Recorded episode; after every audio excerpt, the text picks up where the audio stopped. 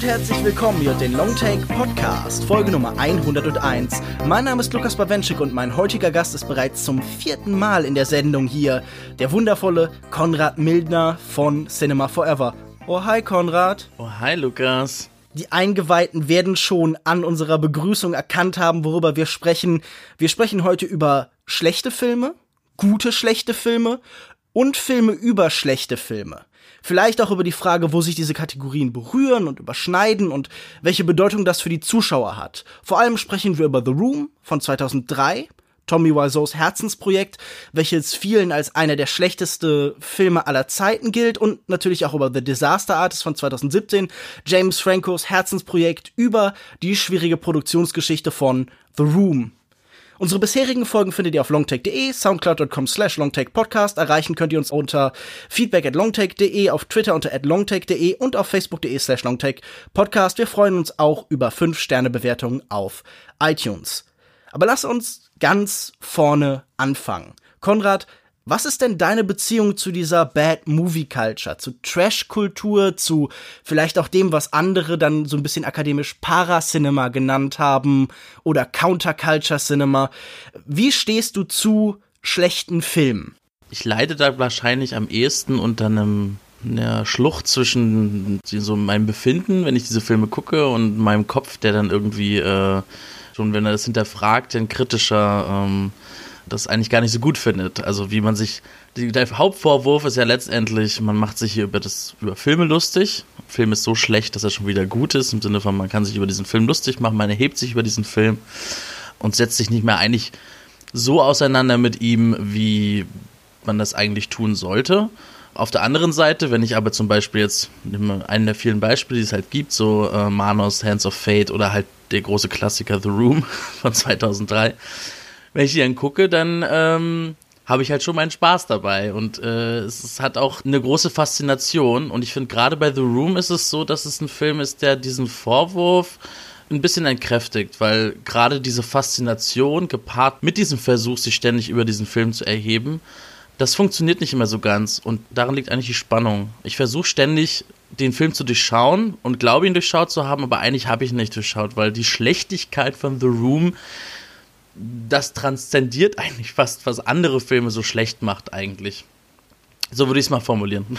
Gerade in der amerikanischen Geschichte gab es immer wieder Kritiker, die versucht haben, so das Niedere, das Trashige und das eben ganz Hohe so zu verbünden gegen so dieses mittelmäßige Kino, das Durchschnittliche, das Langweilige. Also Leute wie Jay Hoberman oder auch Andrew Saris oder so. Das waren Leute, die einfach gedacht haben, okay, es muss was außerhalb dieses nivellierten Mittelstands- und Qualitätskino geben. So ein Kino des Zentrismus.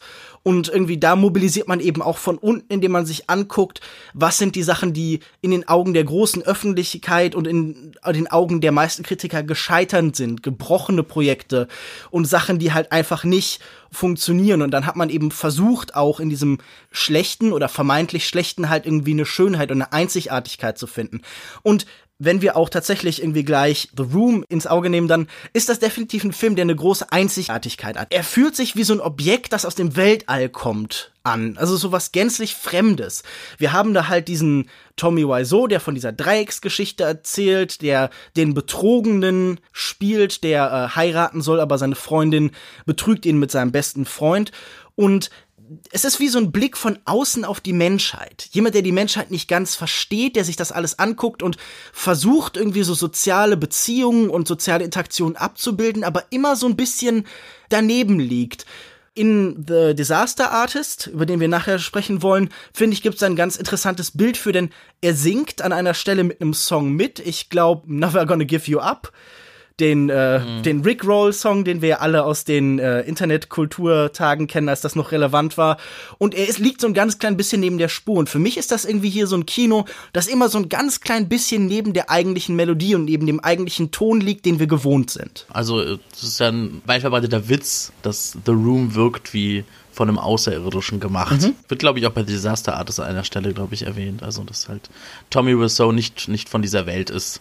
Nee, genau, also das, was bei Disaster Artist ja auch schon, äh, was stark thematisiert wird und was aber auch deutlich auch bei The Room zu merken ist halt, dass Tommy Wiseau versucht ja diesen Anschluss zu finden, so an diese, an diese Normalität von menschlichem Zusammenleben und auch diese Sehnsucht nach diesem normalen Leben und dieser ganze Film ist halt so getragen von dieser, von diesem Wunsch und von dieser Sehnsucht. Das macht ihn auch, ja, du hast es vorhin äh, in unserem Vorgespräch gesagt, so melancholisch.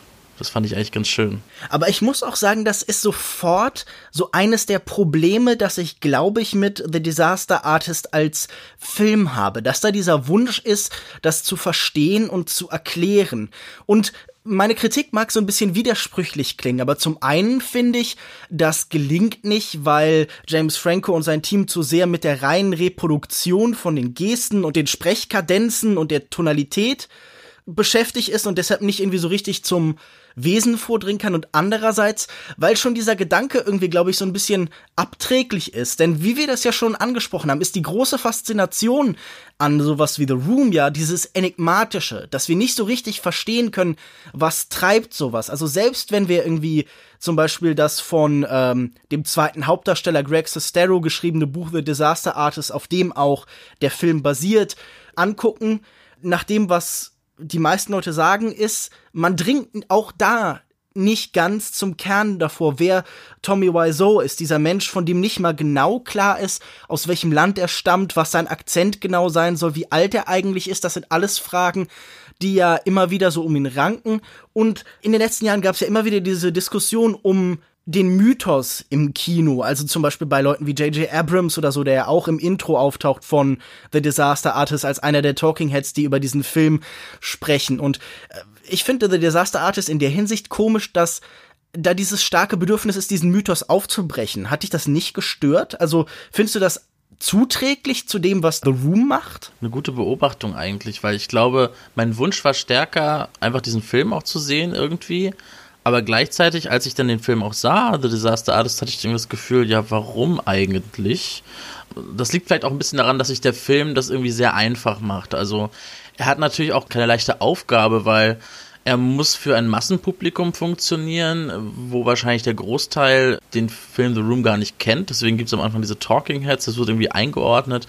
Und dann hangelt er sich so an den, ich nenne es jetzt einfach so Mainstream-Witzen, die man ähm, The Room entgegenbringt, an den hangelt er sich ran. Also halt die Sexszene, es wird die Sexszene gedreht und dann macht Seth Rogen als Regieassistent die Bemerkung, äh, fickt er jetzt ihren Bauchnabel. Ne? Also so ein Witz, der den der Nostalgia Critic halt schon äh, damals äh, gemacht hat äh, bei seinem berühmten Review, was wofür er ja von Tommy Wiseau verklagt wurde. Oder die Leute von uh, How Did This Get Made? Es gibt ja auch diese ganze Kultur ja. und gerade The Room ist ja wirklich bis ins Detail besprochen worden, einfach weil er neben so Sachen wie Troll 2 oder Birdemic oder so halt einer dieser großen Vertreter dieses Genres ist, Bad Movie, die so zum Mainstream durchgedrungen sind. Jetzt auch endgültig, glaube ich, mit diesem Film. Ja, und ich finde, ähm, der Film ist, war für mich immer dann am besten, wenn ich den von diesem The Room-Kontext eigentlich lösen konnte, wenn ich, was ja bei vielen Filmen der Fall ist, wenn man da so Muster erkennt oder Prinzipien oder Beobachtungen, die man so auf allgemeine gesellschaftliche Vorgänge beziehen kann. Und ich finde, äh, gerade bei Tommy Wiseau, als wenn man jetzt einfach von seinen ganzen quirky Eigenschaften absieht, so als einfach ein Außenseiter, der vielleicht von den Fans von The Room, von der ganzen Kult Fankultur immer so ein bisschen beliebäugelt angeguckt wird und nicht so wirklich ernst genommen wird, oftmals, glaube ich auch. Mhm. Und in dem Film halt auch seine Momente bekommt, in denen er auch wirklich als ein Monster in Anführungszeichen auftritt, wo er wirklich auch gefährlich wird. Also ich finde wirklich diese Sexszene, diese Dreh Szene, wo diese Sexszene gedreht wird, ähm, da taucht nicht nur dieser eine Witz auf, sondern da wird er ja wirklich gefährlich und handgreiflich gegenüber der Hauptdarstellerin. Mhm. Und ich finde, das ist in dem Film sehr gut umgesetzt, diese ja, wie, wie das so kippen kann und wie unberechenbar er ist. Und dann finde ich, eigentlich die Idee fand ich an dem Film schön, das habe ich mir vorher gar nicht so gedacht. Also, weil bei Tommy Wiseau weiß man ja nie, woher hat er denn dieses, all dieses Geld um Mhm. The Room, wo, wo hat er das her? Gibt dann die Theorie mit den koreanischen Lederjacken, das hat er ja irgendwie selbst bestätigt, dass er da diese 6 Millionen Dollar äh, verdient hat dafür. Und im Film taucht ja dieses, dieser Moment auf in der Bank, wo dann irgendwie der Bankangestellte sagt, ja, dieses Konto, das ist ein Fass ohne Boden. Und diese Vorstellung, dass jemand mit so unendlich viel Reichtum halt trotzdem nicht sich das irgendwie diese Liebe erkaufen kann und einfach nicht Teil sein kann, das fand ich irgendwie ähm, ja sehr berührend als, als Moment. Und das ist jetzt ganz losgelöst natürlich von Tommy Wiseau und von The Room, aber wirklich an diesen Reenactments, vor allem auch im Abspann dann, die dann nochmal kommen, oder vor dem Abspann sogar, ja, das hat bei mir eigentlich nur so ein Schulterzucken. Das habe ich gemerkt. Das ist kein Film für mich, das ist kein Film für jemanden, der The Room schon über zehnmal gesehen hat und ja, irgendwie, das ist ein Kommentarfilm für Leute, die The Room noch nicht gesehen haben oder irgendwie erst einmal gesehen haben und für alle anderen wahrscheinlich ist es jetzt einfach, ja, nicht so der. Da, es reicht einfach The Room. Alles, was in Disaster das eigentlich drin steckt, ist auch in The Room schon drin, wenn man genauer hinguckt. Das ist einfach nur eine Subtextverfilmung. Ja, ich habe an vielen Stellen so diese Beschreibung der Gebrauchsanweisung gelesen. Also der Gedanke, dass das so ein Beipackzettel quasi ist. Am Anfang Ah, wird das Ganze ja. eingeordnet und auch am Ende, wenn wir dann tatsächlich so diese ritualisierten Vorführungen, die ja mittlerweile für The Room gemacht werden. Also es gibt da, genau wie zum Beispiel der, bei der Rocky Horror Picture Show, bestimmte Regeln. Man wirft regelmäßig mit Löffeln oder man sagt an bestimmten Stellen bestimmte Sätze, man kommentiert die, die Unfähigkeit des Kameramanns, den Fokus richtig zu setzen. Und diese Ritualisierung und die Herangehensweise wird einem im Film so ein bisschen erklärt. Es gibt ja am Ende tatsächlich auch genau diese Situation, in der die Leute The Room sehen. Man hat da ein Publikum, das über den Film lacht. Und am Ende äh, das ist so diese Note auf dem The Disaster Artist Endes ist ja auch so eine Erlaubnis dazu, nämlich dieser Gedanke, wir lachen hier mit dem Künstler. Also wir bekommen irgendwie vermittelt, es liegt auch eine Freude für diesen Menschen da drin, dass sein Film anderen Menschen Freude bereitet. Und das bringt mich ja wieder so ein bisschen zu dieser anfänglichen Frage. Die Gretchenfrage hier ist, wie halten wir es denn mit dem schlechten Film? Lachen wir darüber oder sind wir fasziniert von seiner Andersartigkeit und lachen mit ihm? Ich fand das hier im Film so ein bisschen schwierig, weil mein meine Wahrnehmung von The Room, jemand, der jetzt sicher kein Experte für diesen Film ist, sondern der ihn erst zweimal gesehen hat, im Gegensatz zu deinen äh, zehn, zwölf, was weiß ich, weiß nicht, wie oft du ihn tatsächlich gesehen hast, aber wohl recht oft. Ja, ich über zehnmal mindestens, klar. Meine erste Wahrnehmung war so einer von so einer großen Frustration und Melancholie. Also, das ist wirklich so ein, das wurde scherzhaft in manchen US-Kritiken so ein Cri de Coeur genannt, also wirklich so ein Ruf des Herzens. Und das habe ich hier tatsächlich wahrgenommen, dass hier jemand so einen ganz persönlichen Ausdruck für seine Empfindungen findet. Es wird ja so ein bisschen in The Disaster Artist spekuliert. Okay, vielleicht wurde ihm wirklich auch so das Herz gebrochen, vielleicht ist das was autobiografisches und darüber möchte ich gar nicht spektakul äh, spektakulieren. Darüber möchte ich gar nicht spekulieren, aber das schwingt hier auf jeden Fall mit. Ich finde, das ist irgendwie ein trauriger Film und für mich führt sich diese Trauer noch weiter fortgesetzt, wenn ich mir vorstelle, dass der wirkliche Tommy Wiseau, wenn man sich Interviews anguckt und so, immer noch jemand ist, der nicht sich 100% seiner Rolle bewusst zu sein scheint, sondern bei dem ich nie weiß, ob er jetzt mitlacht, weil er es auch lustig findet oder der mitlacht, weil das halt eine Möglichkeit ist für ihn, so diese Berühmtheit, diese Prominenz, die er sicher auch sucht, die er sich gewünscht hat, zu bekommen.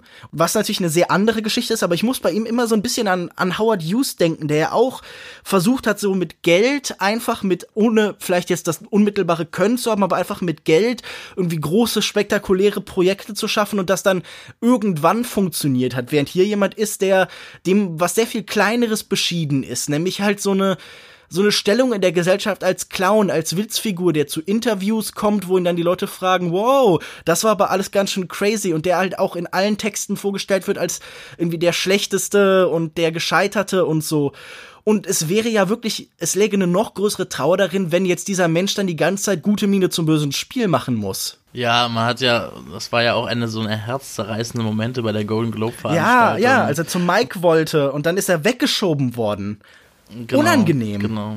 Es war wirklich unangenehm und äh, es gab auch diese furchtbare After-Credits-Scene mit Tommy Wiseau und James Franco, irgendwie hat man immer das Gefühl bei Rousseau, dass der so ausgenutzt wird. Ich weiß nicht, er verdient an dem Film, ihm geht's ja dadurch auch gut und er hat er genießt ja auch dieses Rampenlicht natürlich auch, ne? Aber irgendwie hat man immer das Gefühl, er wird so ausgenutzt. Also ja, ich weiß es auch nicht. Ich finde auch immer interessant, ich habe irgendwie gelesen, er hat ja, den habe ich leider nicht gesehen, er hat ja nach The Room auch nochmal einen Film gemacht. So ein Dokumentarfilm über Obdachlose. Genau, das finde ich auch voll interessant. Also ich finde schade, dass man, das, das ist dann etwas, was einfach getilgt wird aus den Berichten über ihn. Ne? Also es ist so.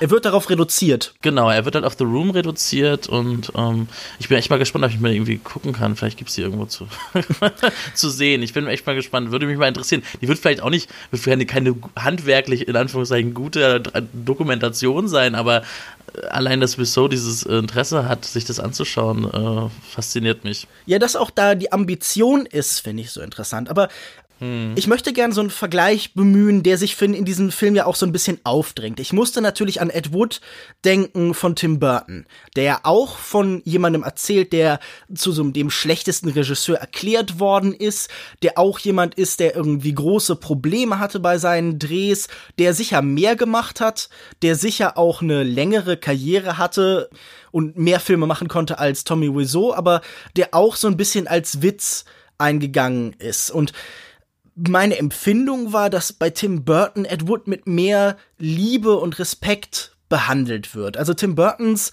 Biografie, Filmografie ist ja durchzogen von so einer Faszination und Liebe für Außenseiterfiguren. Was man jetzt von der von James Franco nicht sagen kann.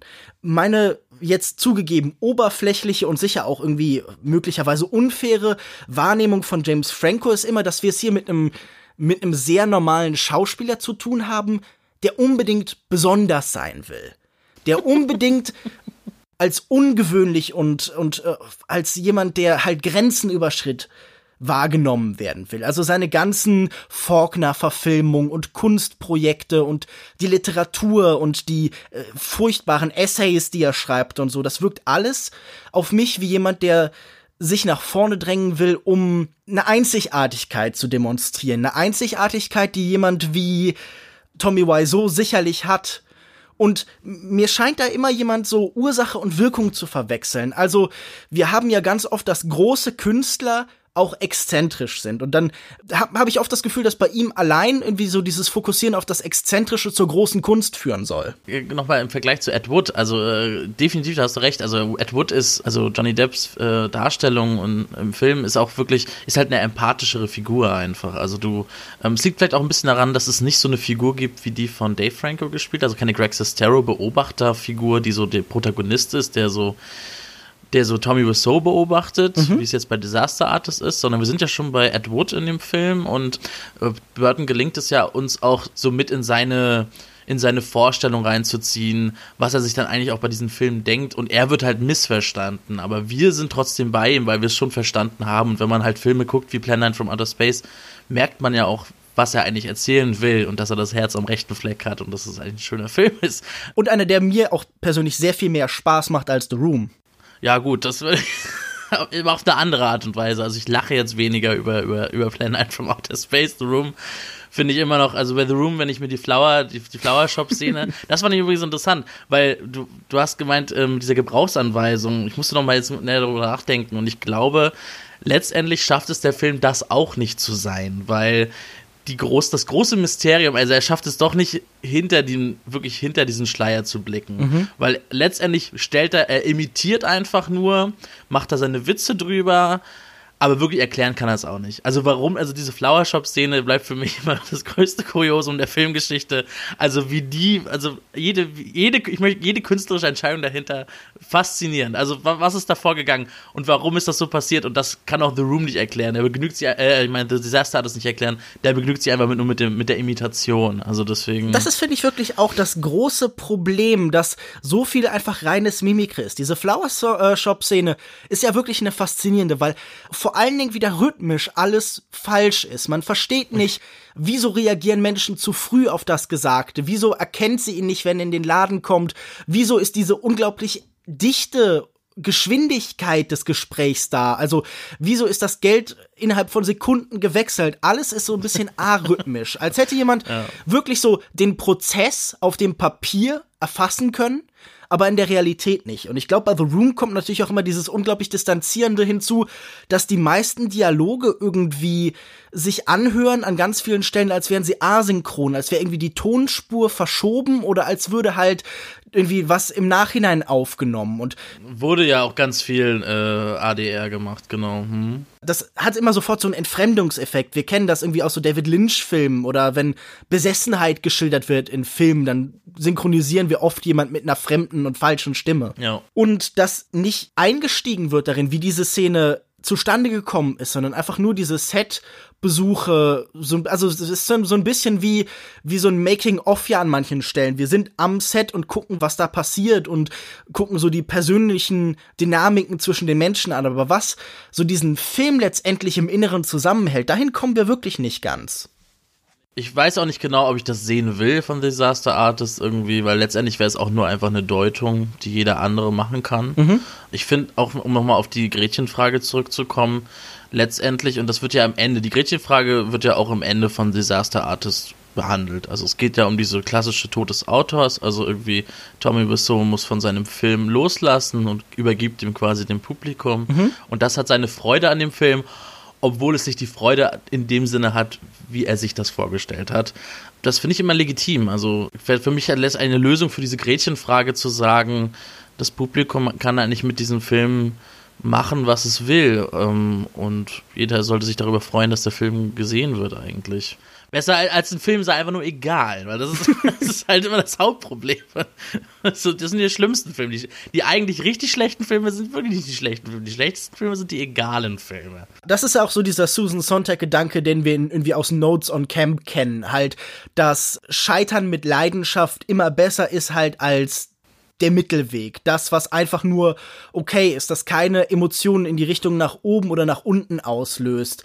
Das ist ja auch eine der Sachen, die am Anfang in diesen äh, Talking Head Szenen gesagt wird, ist okay, wer erinnert sich denn noch an das, was vor zehn Jahren irgendwie den besten Film gewonnen hat oder vor 13 Jahren, während mhm. halt dieser Film hier auch nach jetzt mittlerweile 15 Jahren immer noch gesehen wird und präsent ist da ist ja natürlich was dran. Ich finde ganz interessant, um nochmal den Vergleich zu Ed Wood, dem Film von Tim Burton, zu bemühen, wo abgeschnitten wird. Denn wenn du dich erinnerst, Ed Woods Film endet ja eben auf einer Note, dass wir nicht mehr die Reaktionen auf Plan 9 from Outer Space sehen, sondern wir sehen die Erwartungshalten, mhm. wir sehen alles, was dahin führt, aber der eigentliche Film wird uns nicht mehr so vorgeführt, sondern da bleibt dem Zuschauer immer noch die Möglichkeit, das für sich selbst zu beurteilen, was denn dieser Film vermittelt und was dieser Film bei ihm auslöst. Also diese Gebrauchsanweisung, die ist gewissermaßen auch vielleicht so ein bisschen ein Zwang, dem der Film jetzt einem großen Teil des zukünftigen Publikums von The Room einfach mitgeben wird, nämlich zu sagen, okay, hier ist genau die richtige Möglichkeit, damit umzugehen. Ich finde das ja interessant, dass diese Vorführung von The Room mit diesen klaren Regeln, wann man was zu tun hat, eben wie bei Rocky Horror Show, dass die für mich immer sowas von einem Katechismus haben. Die haben was Religiöses, weil der Film wirkt nicht mehr als das Objekt, das er ist, sondern wir gehen dahin, um einen bestimmten Ablauf zu haben, um einem Ritual zu folgen, um an den richtigen Stellen das Richtige zu tun. Wenn wir in der katholischen Messe zum Beispiel an der richtigen Stelle knien und aufstehen und bestimmte Sachen rezitieren, so tun wir das dann eben halt auch bei einer Vorführung von The Room.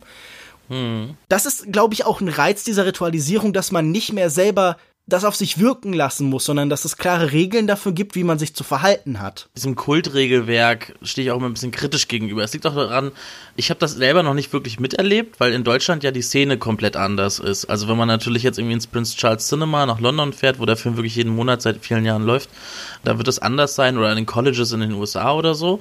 Hier in Deutschland, ich habe den Film damals, ich glaube es war 2012 oder 13 in der Brotfabrik gesehen das erste Mal. Da hatte die Brotfabrik hatte eine 35 35mm Kopie des Films mhm. aus Amsterdam und die haben ihn jeden Monat gezeigt.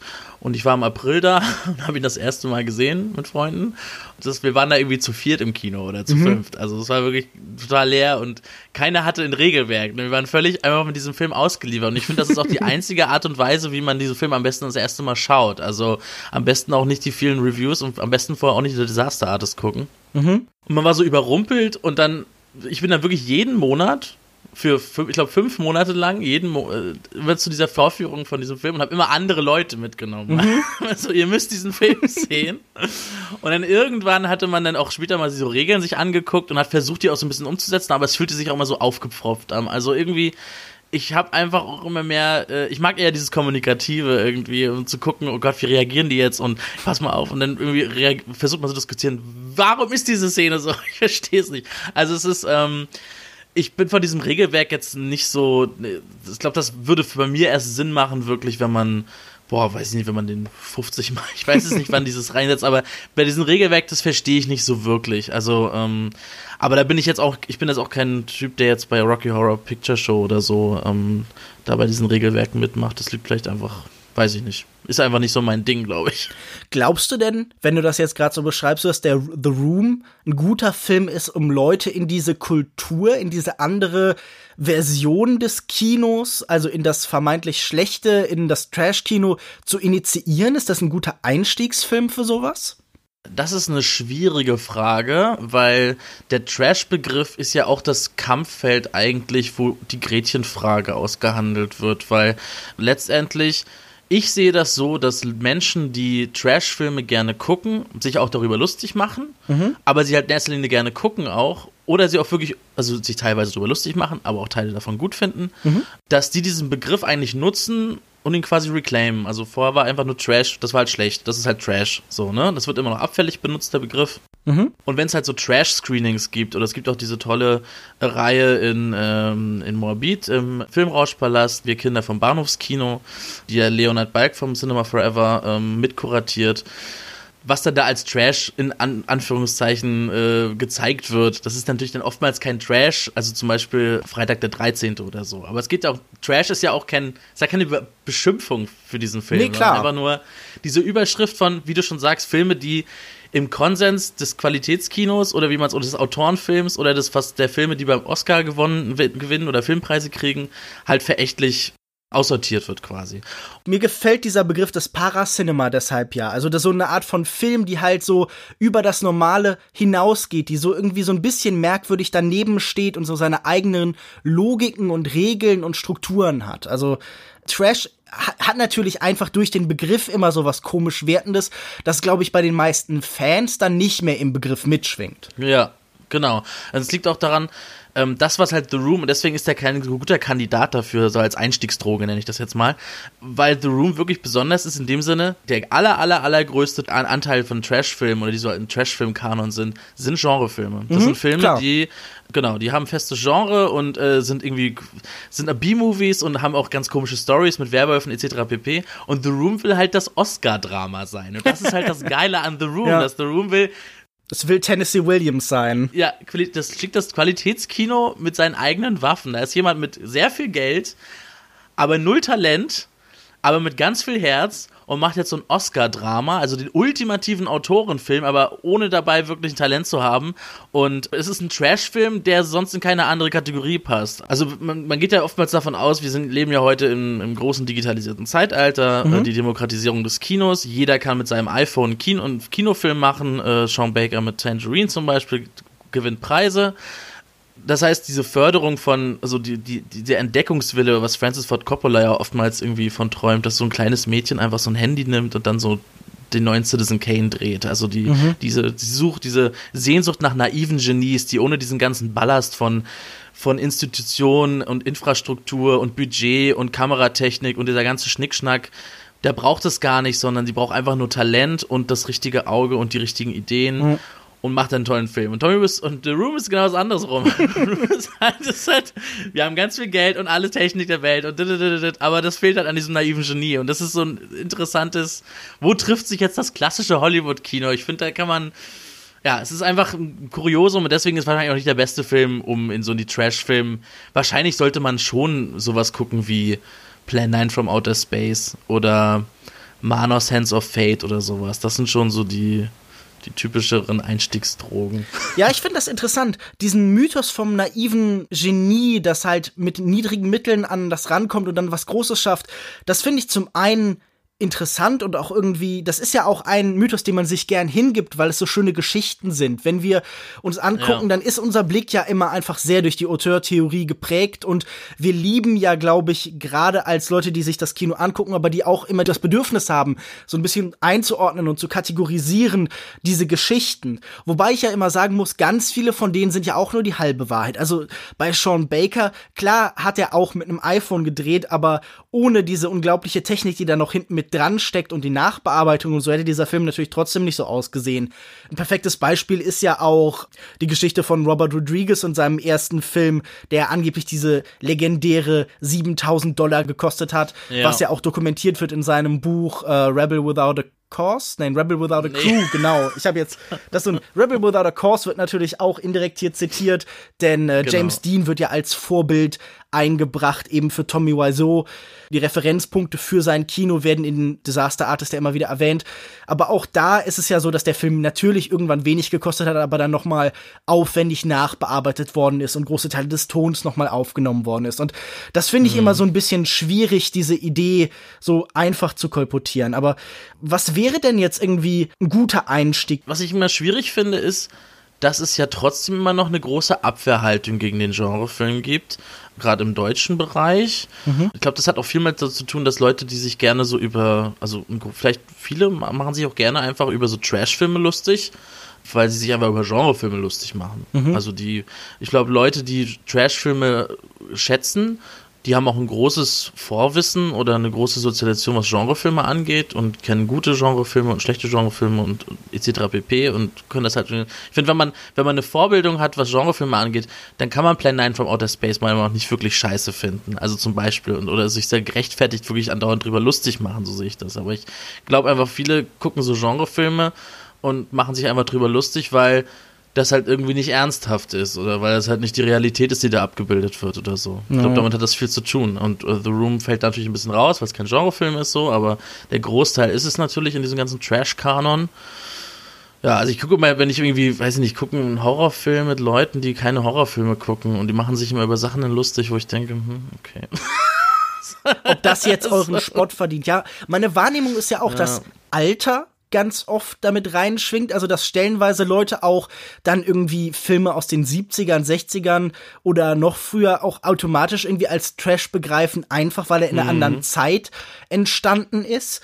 Und für mich scheint auch sowas wie Disaster Artist Teil von so einer Kultur zu sein, die sich so gerade bildet, die abseits von dieser Trash-Kultur zu existieren scheint, die ganz klar das Ziel hat, sich über diese Sachen zu stellen. Also ich rede von sowas von dieser Sendereihe Schläferz, die schlechtesten Filme aller Zeiten, ah, ja. so verschiedene Sendereien, die auch in oder äh, kuratierte Reihen, die auch in manchen Kinos gezeigt werden, wo man das Gefühl hat, dass es irgendwie eher eine herablassende Haltung und auch dieses, ähm, die Filme, die das schon internalisiert haben, wie zum Beispiel Sharknado, die schon produziert werden mit dem Willen, dass Leute sich über sie lustig machen. Also die auch die Gebrauchsanweisung, die hier mit The Disaster Artist kommt, schon im Film enthalten, weil sie so offensichtlich auf ihre eigenen Schwächen verweisen halt. Ich persönlich finde das irgendwie unsympathisch, was da an manchen Stellen passiert, nämlich, dass da so eine Kultur aufgemacht wird, die mit der anderen sehr wenig zu tun hat. Nimmst du das ähnlich wahr? Ich habe leider vieles von dem gar nicht gesehen. Also ich habe noch nie eine Schläferz-Sendung gesehen mhm. und auch bei Mystery Science Theater und so bin ich nicht gar nicht so drinne. Ich glaube aber, ich würde jetzt einfach mal an deren Namen sprechen.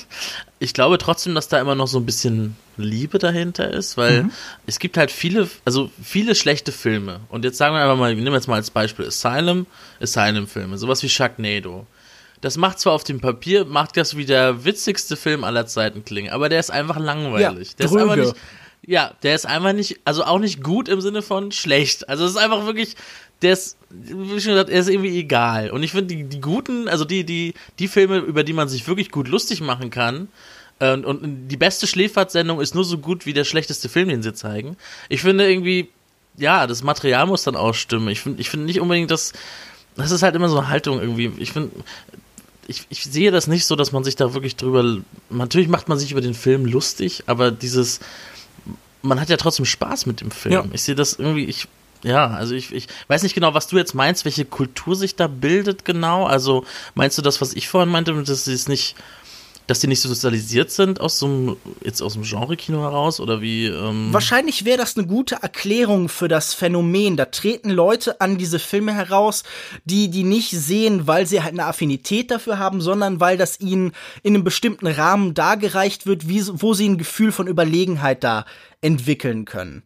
Bei MSC3K ist es ja so, dass ich mich auch oft frage, was genau gibt denn jetzt den Menschen das Recht, sich über diesen spezifischen Film zu erheben und die Erfahrung mit ihm so abzuändern? Also wirklich einen Filter dazwischen zu schalten, der uns suggeriert, der eigentliche Film als Erfahrung ist so sehr schlecht und es ist eigentlich nicht wert gesehen zu werden, dass wir eine zusätzliche Ebene brauchen, dass wir das rekontextualisieren. Also ich muss dann Sachen, so Sachen wie äh, Woody Allens äh, What's Up Tiger Lily, was ja so ein japanischer Agentenfilm, der dann neu synchronisiert mhm. worden ist, oder ich habe gerade einen Text geschrieben über diese Synchronisationskultur der 70er und 80er, so über so Brand und diese ganzen. Ach so, Bud Spencer und Terence Genau, diese, so. dieses ja. Schnodderdeutsch, das dann auch vieles so draufgepappt worden ist, wo ich immer diese Haltung so ein bisschen merkwürdig fand, weil dann viele Sachen ja auch wirklich nur noch in dieser Form konsumierbar waren. Also es gab dann zum Beispiel selbst irgendwie Filme von Sergio Leone oder so sind dann in veralberten Versionen erschienen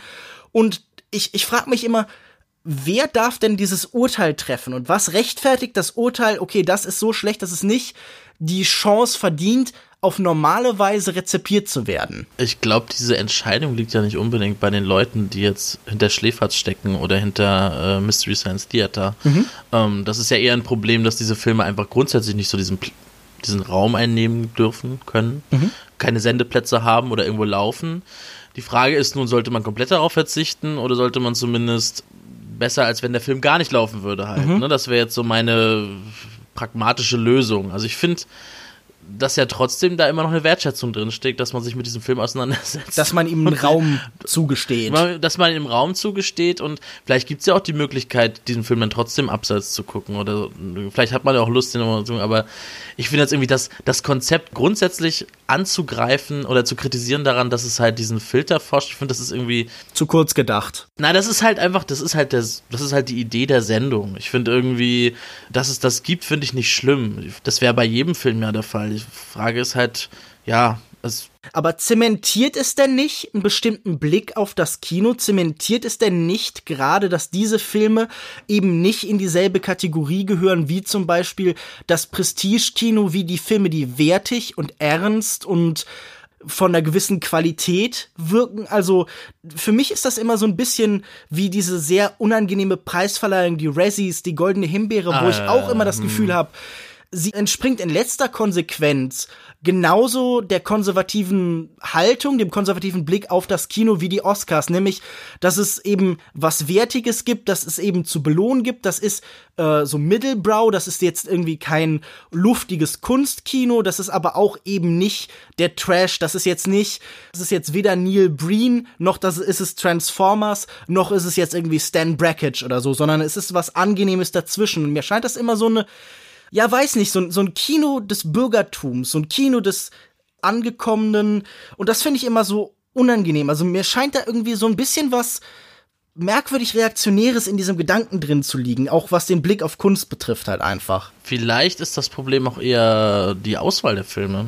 Also du magst recht haben, dass es dann an diesen, dass sie dann wiederum nur aus dem Pool schöpfen an Filmen, die man sowieso verachtet, sage ich jetzt mal. Mhm die sowieso nicht akzeptiert und respektiert genau. werden. Genau, warum sollte man jetzt zum Beispiel nicht irgendwie den irgendeinen Oscar-nominierten Schmarrn ja. äh, da äh, wie mal bei Schläferz durchjagen. Ne? Also ich finde gerade, äh, dass die Qualität von Kalkofes Mattscheibe zum Beispiel lag, das letztendlich Kalkofe hat das ja vorher schon gemacht, nur mit dem Fernsehen. Mhm. Die Qualität daran lag aber, natürlich gab es offensichtliche Beispiele, wo er sich so das Trash-TV vorgenommen hat, aber halt diese, diese, das, die Sendung hat er irgendwie immer bewusst gemacht, was für ein Scheiß da eigentlich die ganze Zeit läuft auf dem, im, im, Fernsehen, ne? Was man, wo man sich irgendwie, da hatte man sich dran gewöhnt, das war halt die Normalität, das war irgendwie das, das war irgendwie das Bürgerliche, ne? Und ähm, äh, wenn sie sich auch wenigstens bei Schläferz dann vielleicht auch die normalen Filme und zeigen, was ihr euch da eigentlich mal für einen Scheiß reinzieht, so mehr so sichtbar machen würden und nicht sowieso auf das hacken würden, was sowieso schon unten ist. Vielleicht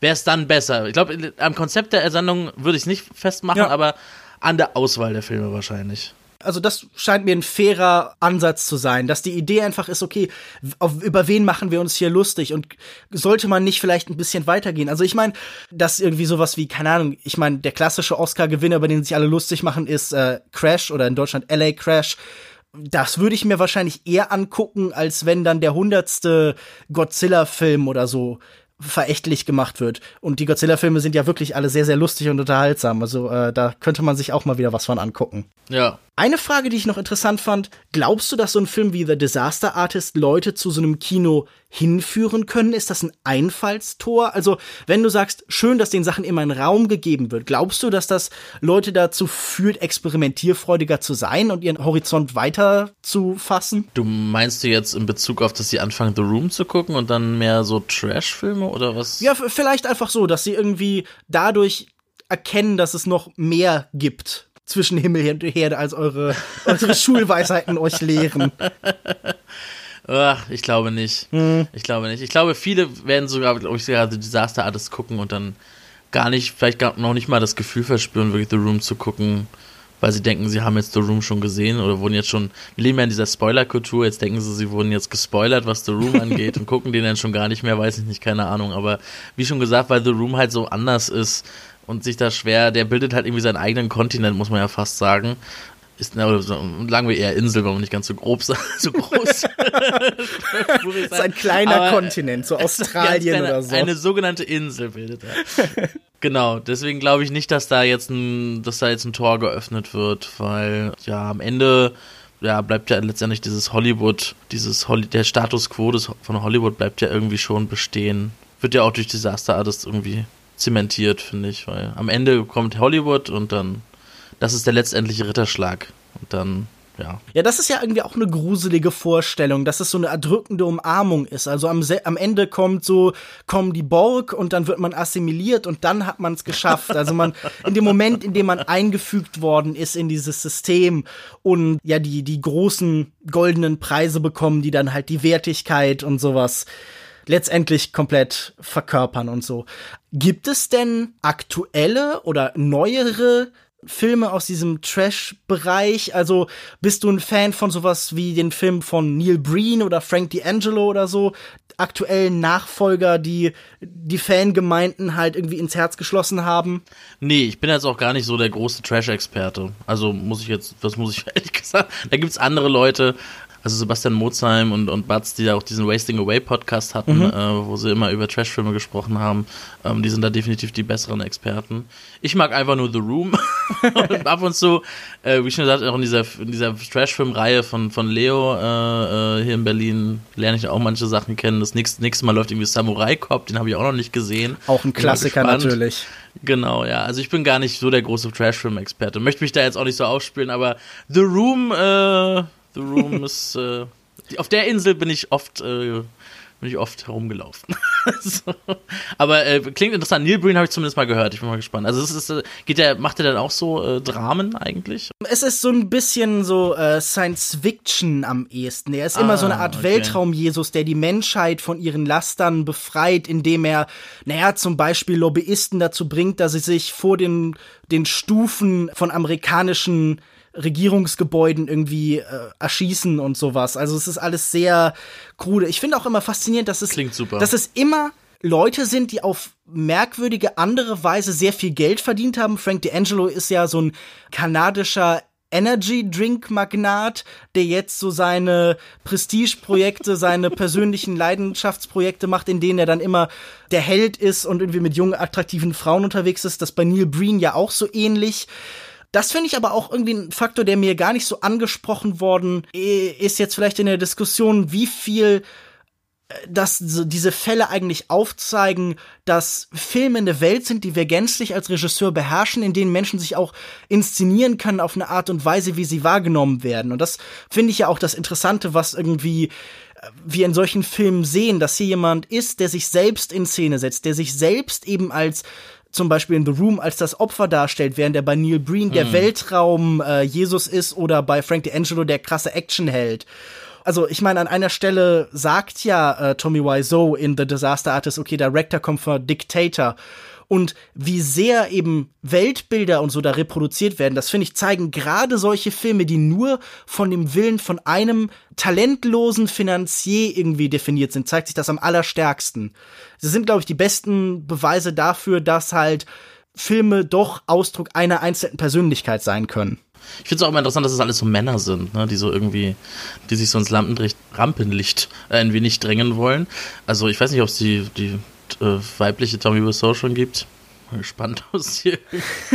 Wenn es sie gibt, dann solltet ihr uns das unbedingt wissen lassen, denn das wäre, glaube ich, mal eine angenehme Abwechslung, weil dann hat man auch nicht immer diese unangenehmen Szenen, wenn äh, der irgendwie mit 40er die dritte junge attraktive Frau in seine Arme schließt und äh, ja. wir einfach noch mal diese Machtdynamiken vor Augen geführt bekommen. Ich mir fällt gerade den Punkt fiel mir nur gerade ein, dass es ja irgendwie auch, dass ja The Room, äh, das hatte ich noch ver vergessen zu sagen eigentlich, dass er auch wirklich irgendwie entlarvend ist, ne, wenn man den Film sich anguckt, der ist ja so eine Dreiecksgeschichte, so ein Drama und wie der mit Figuren umgeht, das ist ja auch so postmodern. Also Tommy Wiseau hat halt Filme geguckt und dann kam das halt so mit rein. Also diese Idee mit, dass die Mutter von, äh, von Lisa äh, Brustkrebs hat, was sie an einer Stelle erwähnt und dann wird das nie wieder aufgegriffen. Einfach weil Tommy Wiseau meinte, das ist ein Twist, weil es, in Filmen gibt es halt Twists. Und ich finde irgendwie dieses, diese Idee, dass es dieses, dieses Struktur, dieses Formelhafte, was das Hollywood-Kino ja auszeichnet, dass das so ein bisschen entlarvt wird, dass da jemand irgendwie diese Bauteile hat, diese Lego-Steine, aber die nicht so richtig zusammensetzen kann. Und dann auch irgendwie so zeigt, so, ja, was sind denn, was sind denn so die Rollen, die Frauen so in so Hollywood-Filmen haben? Die haben halt so, sind halt so die Frau, äh, die, die Mütter und die Ehefrauen und die betrügen Männer und dann haben sie Sex und zeigen ihre, zeigen ihre Brüste und so. Und ich finde irgendwie, das ist so, so der Blick von Tommy Wiseau, der das so irgendwie so ein bisschen entlarvt. Weil natürlich, The Room ist halt total frauenfeindlich, aber auch irgendwie, weil er in so einem, ja, weil Tommy Wiseau irgendwie auch mit Filmen, äh, er selber natürlich diese Sicht hat und auch weil er wahrscheinlich viele Filme gesehen hat, in denen er das wiedergefunden hat. So würde ich das immer würde ich das formulieren. Finde ich definitiv interessant. Also ich sehe jetzt gerade schon Tommy Wiseau so auf den Spuren von Derrida und äh, Foucault natürlich, den großen irgendwie Strukturalisten, der das irgendwie die Beschaffenheit uns noch mal vor Augen führt und dann auch die Machtverhältnisse darin sichtbar macht. Das wäre sicher auch eine interessante Leseweise des Ganzen. Äh, vor allen Dingen glaube ich, ist das eine der Sachen, was diesen Film halt auch für mich unangenehm macht. Also diese Offenkundigkeit dieser Frauenfeindlichkeit, die darin dargestellt wird, weil es wird ja nicht mal versucht, das irgendwie psychologisch aufzuklären oder irgendwie die Motivation zu ergründen, sondern ich habe jetzt gerade beim wiederholten Sehen das Gefühl habe, die machen das einfach, wie du schon sagst, weil sie es machen, weil das halt so ist, weil Frauen in dieser Welt, in Tommy Wiseaus Welt, auch wahrscheinlich einfach von Grunde auf verkommen und böse und irgendwie mm. halt heimtückisch sind. Und wir sehen, wie sich das von, die, von der Mutter auf die Tochter überträgt, aber wir sehen das halt so irgendwie als Wesen von, von Weiblichkeit. Das ist schon, das ist schon auch nicht schön. Ja, aber es ist vor allem ja auch, gerade weil es so, weil es so völlig offen da liegt mhm. und auch so überhaupt nicht verschleiert ist, wie es sonst in den professionell, professionelleren Filmen dann oftmals verschleiert wird so ein bisschen oder gar nicht oder so versteckt ist, dass man es gar nicht auffällt. Aber hier ist es so offenkundig, dass die, die, die Männer sagen dann einfach auch so Sätze wie, ach, Frauen sind doch alle furchtbar oder sind alle mhm. Verräterinnen oder sowas. Und das ist halt so ein Satz, den, den Domi Bissau bringt ihn einfach. Und ich finde irgendwie, der ist dadurch, dadurch ist er auch irgendwie wenig schädlich, weniger gefährlich. gefährlich. Er ist weniger gefährlich dadurch, weil es so offenkundig ist und man kann, da kann man sich dann auch drüber lustig machen. Du meinst, das ist so ein, so ein angekündigter Faustschlag, unter dem man sich ganz gut wegducken kann, im Gegensatz zu den Sachen, die so von der Seite halt irgendwie kommen, um mit einem mit sowas zu treffen. Ja, ich, man sieht es halt und vielleicht fällt einem dann auf, ah, der ist es so sichtbar, wie ist es denn bei anderen Filmen eigentlich? Also es ist so. Hm ja, ich finde die Frauenfeindlichkeit ist natürlich furchtbar in The Room, aber gleichzeitig finde ich sie auch sehr entlarvend. Also Tommy war so als Filme. eine Schule des Sehens. ja. Oh ja. Eine Sache, die ich noch gern erwähnen wollte über The Disaster Artist. Ich habe ja schon mehrfach von diesem Mimikry gesprochen und Ich finde das so eine ganz unangenehme Macke irgendwie von diesem Prestige-Kino, dass es immer so ganz besonders präzise imitieren will und dadurch schon glaubt, halt irgendwie eine Wahrheit gefunden zu haben. Und dieser Film macht das ja so aggressiv wie sonst eigentlich nie. Also wir kennen das aus diesen ganzen Biopics, dass wir dann noch mal Bilder oder Videoaufnahmen von den dargestellten Persönlichkeiten haben, aber hier dann wirklich diese Szenen aus dem Film neben die kopierte Version eben zu stellen und am Ende sogar sich noch diese beiden Versionen desselben Menschen so gegeneinander ja. zu werfen, um das noch mal zu hervorzuheben, das finde ich das unterstreicht einfach nochmal, wie wenig vielleicht James Franco verstanden hat darüber, was ein Film über reale Persönlichkeiten interessant macht, nämlich sie nochmal irgendwie neu verstanden zu wissen und irgendwie das öffentliche Bild, das wir von ihnen ohnehin schon haben, vielleicht zu untergraben oder zu erweitern. Und das finde ich, glaube ich, an The Disaster Artist das frustrierendste. Also da muss ich nochmal, um jetzt, um vielleicht für den Film zu einem Fazit zu kommen, sagen, The Disaster Artist fand ich irgendwie als Film so ein bisschen überflüssig. Ich fand ihn nicht besonders lustig, ich fand ihn so leidlich unterhaltsam und dass der so sehr an der Wirklichkeit klebt, fand ich halt auch einfach irgendwie ein Armutszeugnis. Also ich fand den so, du hast vorhin egal gesagt irgendwann, ja, ich fand den so egal mit Tendenz zu so ein bisschen nervig. Ja, ich würde überflüssig ist, glaube ich, auch das richtige Wort, was ich auch sagen würde. Also gerade wenn man The Room kennt, da steckt alles drinne. Disaster Art ist, ist nichts anderes als ein Kommentar dazu und er versucht halt gerade in dieser Imitation das ist halt immer so ein bisschen, wenn du etwas versuchst zu imitieren, machst du eigentlich nur die Unterschiede sichtbarer, ne? Also ich finde gerade auch in dieser Gegenüberstellung am Ende irgendwie merkt man einfach so, da läuft der Satz irgendwie anders und irgendwie achtet man dann nur auf diese Unterschiede zwischen diesen beiden Bildern und ja, das es bringt einem überhaupt gar nichts. Und man merkt irgendwie die Unterschiede von Tommy Wiseau äh, zu, zu James Franco und vor allem zu, von Dave Franco zu Greg Sestero. Ich war auch sehr schockiert darüber, wie schlecht Dave Franco Schauspieler hat. Menschenskind. Du warst überrascht, dass der Franco schlecht schauspielert? Äh, nein, der war, also der war mit, also war definitiv schlechter als in anderen Filmen, wo ich mir sage, ich habe auch noch nicht so viele Filme mit Dave Franco gesehen. Ich glaube irgendwie bei, bei, bei, wie heißt er nochmal hier, Now You See Me oder so, da oh taucht Gott. er jetzt nicht so, taucht er nicht so großartig auf, deswegen ist mir das nicht so aufgefallen, aber ein Film, wenn er einen Film trägt, wie in dem Fall, oder tragen soll, wow, da war ich echt, aber ja, genau, er ist, er ist einfach überflüssig und, ähm, ja, ich finde auch gerade, ja, dieses typische, da ist er halt wieder voll in diesem Oscar-Mode, ne, mit diesem Nachstellen und Maske und das ist ja, gut, James Franco wäre wahrscheinlich auch nominiert geworden. Ja, wenn äh, dann nicht. Äh, genau, wenn er nicht ähm, äh, aktuellen Anschuldigungen gewesen wären. Ähm, das Drehbuch wurde ja ist ja das Einzige, was jetzt noch nominiert ist für den Oscar, ne? mhm. Das wird er, ja, wird er wahrscheinlich auch nicht gewinnen. Also The Room ist letztendlich doch bei den Oscars angekommen. Es ist nicht das unbedingt ist so schade drum, muss man ja sagen. Es ist nicht Nein, so, als, als hätte das jetzt diese Veranstaltung im besonderen Maße bereichert. Also die, die Präsenz von Tommy Wiseau hätte vielleicht irgendwie dem schon noch so eine gewisse Würze gegeben, aber nun ja. Ich werde mir trotzdem die Blu-ray oder Schrägstrich DVD zu Disaster Artist holen, weil Tommy Wiseau wird den Audiokommentar sprechen mhm. und ich finde, das ist, das ist ein Ereignis, das möchte ich mir nicht entgehen lassen. Ich möchte all sein, seine, ich möchte jede Meinung, die er hat zu diesem Film, möchte ich einfach wissen und hören. Ja. Da würde ich aber gern wissen, ob das dann auch untertitelt ist, weil das äh, ist ja jetzt nicht immer leicht zu verstehen. Äh, das ist ja jemand. Die sind ja oftmals untertitelt, die Audiokommentare. dann dann ist ja gut. Das hilft natürlich, das hilft natürlich ungemein. Wenn ihr das genauso seht wie wir, wir waren beide nicht so begeistert von The Disaster Artist und äh, ich mochte The Room immer noch nicht so sehr, während Konrad ein großer Fan ist, aber das hängt wahrscheinlich auch einfach auch stark vom Kontext ab. Also ich glaube, ich würde auch empfehlen, The Room mit Freunden zu sehen. Ich glaube sowieso, ich empfehle allgemein mal Zeit mit Freunden zu verbringen. Das kann ja nie schaden. Das ist ja eine Empfehlung. Ich habe gehört, das soll gut sein. Ja, genau. Ich habe es ist, ist glaube ich allgemein was, worauf sich alle einigen können. Aber wenn ihr das komplett anders seht als wir und uns vehement widersprechen wollt oder wenn ihr bestimmte Teile vielleicht hier anders seht als wir, dann könnt ihr das gerne auf den anfangs angesprochenen Kanälen machen. Ihr könnt mir und meinen Co-Moderatoren gerne auch Konrad natürlich auch schreiben, was sind denn für euch äh, Trash-Filme, die ihr empfehlen würdet oder was, wer ist für euch der schlechteste Regisseur aller Zeiten? Würdet ihr sagen, das ist Ed Wood oder sagt ihr, das ist Michael Bay oder ist es vielleicht, ich weiß nicht, ich habe alles Mögliche schon gehört, Terrence Malick, Kevin Smith, äh, da gibt es ja viele Kandidaten oder wenn äh, jemand unbedingt mir erzählen möchte, wie sehr er Neil Breen liebt, äh, das äh, nehme ich natürlich auch gern zur Kenntnis. Bis dahin bleibt mir aber nur noch so sagen, Konrad, vielen Dank, dass du dir Zeit genommen äh, hast. Es hat wieder sehr viel Spaß gemacht, mit dir zu reden. Ja, mit dir auch. Dankeschön, dass ich in der 101. Folge dabei sein durfte. ja, die, die bekannte Dalmatiner-Folge für die meisten Podcasts richtig, die wichtigste. Richtig. Natürlich ist die 102. Folge auch die Dalmatiner-Folge, aber das äh, die weniger wichtige Dalmatiner-Folge. Genau, genau. Und äh, könntest du den netten Leuten dort draußen denn noch sagen, wo man dich im Internet findet? Ja, man findet mich bei Twitter unter äh, Mückerling, at Mückerling. Und ansonsten schreibe ich äh, noch für Cinema Forever und äh, ja, podcaste da auch, äh, gelegentlich auch bei dem äh, Pod, äh, Podcast ähm, Cinema Update von Leonard Beik und Patrick Kunze. Mhm. Ja, und das sind so die, die Hauptstellen, wo man mich findet. Ja. Den Cinema Update Podcast kann ich natürlich auch empfehlen, weil ich da auch schon mehrfach zu Gast war. Ein äh, wirklich angenehm gemachter Podcast.